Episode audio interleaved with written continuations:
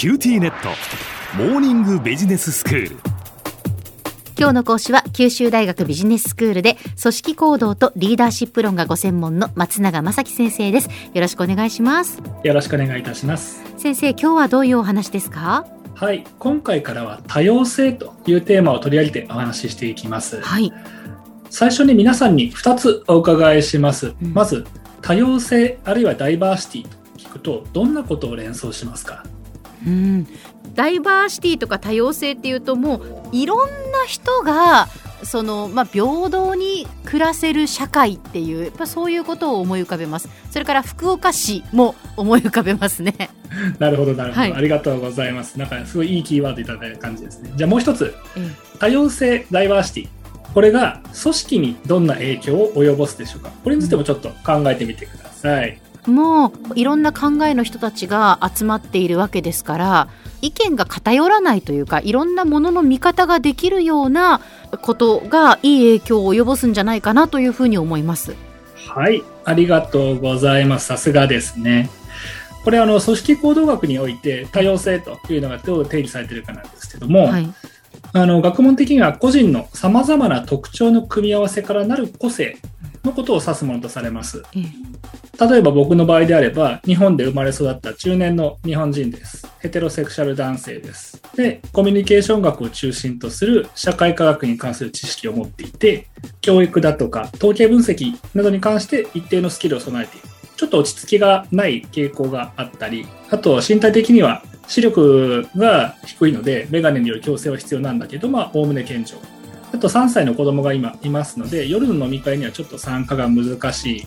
でこういったものを見ていくと、例えば年齢や国籍で言うと、僕と同じ40代前半の日本人であっても、その他の面では僕とは全然違う特徴を備えた人たちがたくさんいますし、うん逆に年齢や性的アイデンティティは僕と違っても、その他の面で共通点が多いといった人もいるわけです。はい多様性にフォーカスした経営とは、こうした組織のメンバー一人一人の個性を生かす、そのための方策を考えていくものだということになります。うーんで先ほど小浜さんがおっしゃったように、似たような経験知識を持つメンバーが集まって仕事をしていても、なかなか斬新なアイデアというのは出てきません。ええ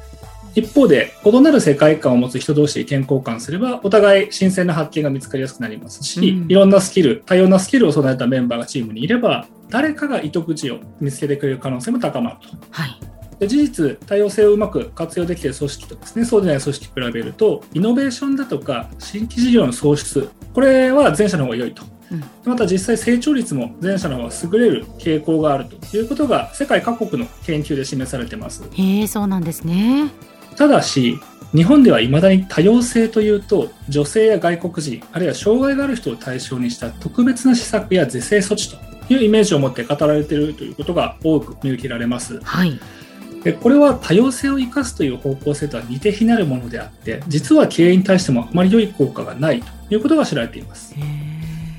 例えば組織の女性従業員比率や障害者雇用の数を単純に増やすだけではかえって組織の業績にマイナスの影響が出ることもあるというのが近年指摘されています。そうなんですかただ今日本の社会はそういうふうに持っていこうとそうしていこうというふうに努力をしていますよね政策的にはその方向が多いですね。ええただあの、今お話ししたことがなぜかというと、うん組織というのはまあ当たり前なんですが、そこに属する人が作るものですと。で、これまでは、障害のない日本人男性が中心となって何十年も組織が運営されていることが多いんですね、日本の場合。ええでそうすると、健常者の日本人男性のために最適化されたさまざまな仕組みがそこでは張り巡らされているわけです。はい例えばですけども、長時間労働が常態化している組織だと、家事や育児、介護をこなさなければならない人に働きにくいですし、日本語の細かな機微まで精通してないと社内のコミュニケーションうまくいかないというのであれば、非日本語母語話者の人にとっては、毎日毎日プラスアルファの負担が生じるということになります。はいこうした組織文化や風土を変革することなしに、表面的に女性や外国人の数だけ増やしても、彼女ら彼らがイノベーション創出のために多様性を発揮して活躍するというのは難しいんではないかと、個人的には考えています。はいまた、性別や国籍、障害の有無だけに着目をすると、自覚的な障害のない日本人男性グループの中に存在する多様性を見落としてしまうという問題もあります。うん例えば僕は性別や国籍といった面では日本だとザ・マジョリティなんですけれども、うん経歴や考え方、スキルなどについては結構ユニークな面があると思います。はいでそれはおそらく一見すると一般的な日本人男性社会人とくくられてしまう多くの人たちについても同様であるはずなんです。なるほど。しかし多様性といえば女性の活躍推進とか障害者雇用というふうに考えてしまうとそうした目に見えづらい多様性を掘り起こして活用しようという発想が出てきにくくなります。うん。その結果、社内に眠っているイノベーションの種が芽吹かないままに埋もれてしまう。これすごくもったいないことだなと思います。そうですね。じゃあどうしていったらいいんでしょうか？はい。言うまでもなく、ここまでのお話は、じゃあ男女共同参画を推進することはやめましょうとか、障害者雇用は経営にマイナスですといったことを言いたわけでは全くありません。はい。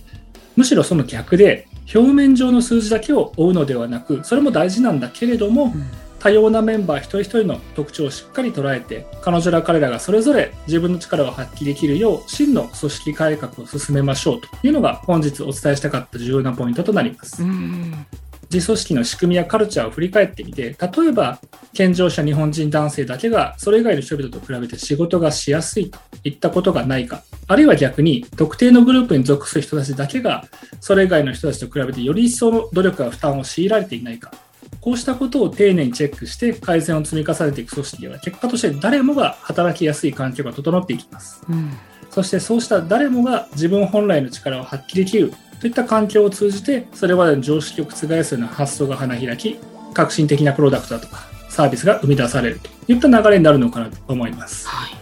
言い換えると多様性とは解決すべき課題ではなくってイノベーションを生み出し組織の業績を高めるための資産というふうに捉えた方がいいんではないかなと個人的には考えています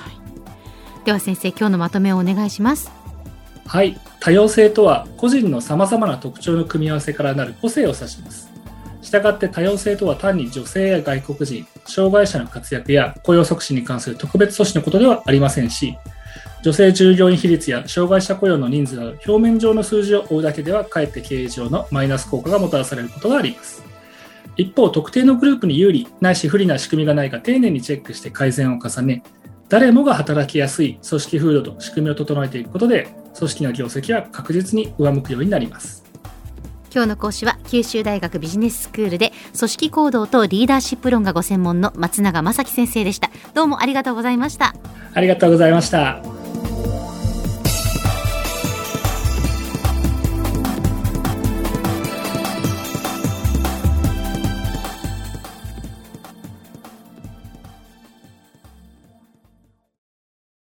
QTnet地下って乗り換えたみたいよ。よくそんなに簡単に乗り換えられるわよね。私もそろそろ乗り換えよっかな。え今の彼3人目じゃなかったっけ？今年だけで。スマホの話なんだけど。乗り換え簡単。格安スマホの QTモバイル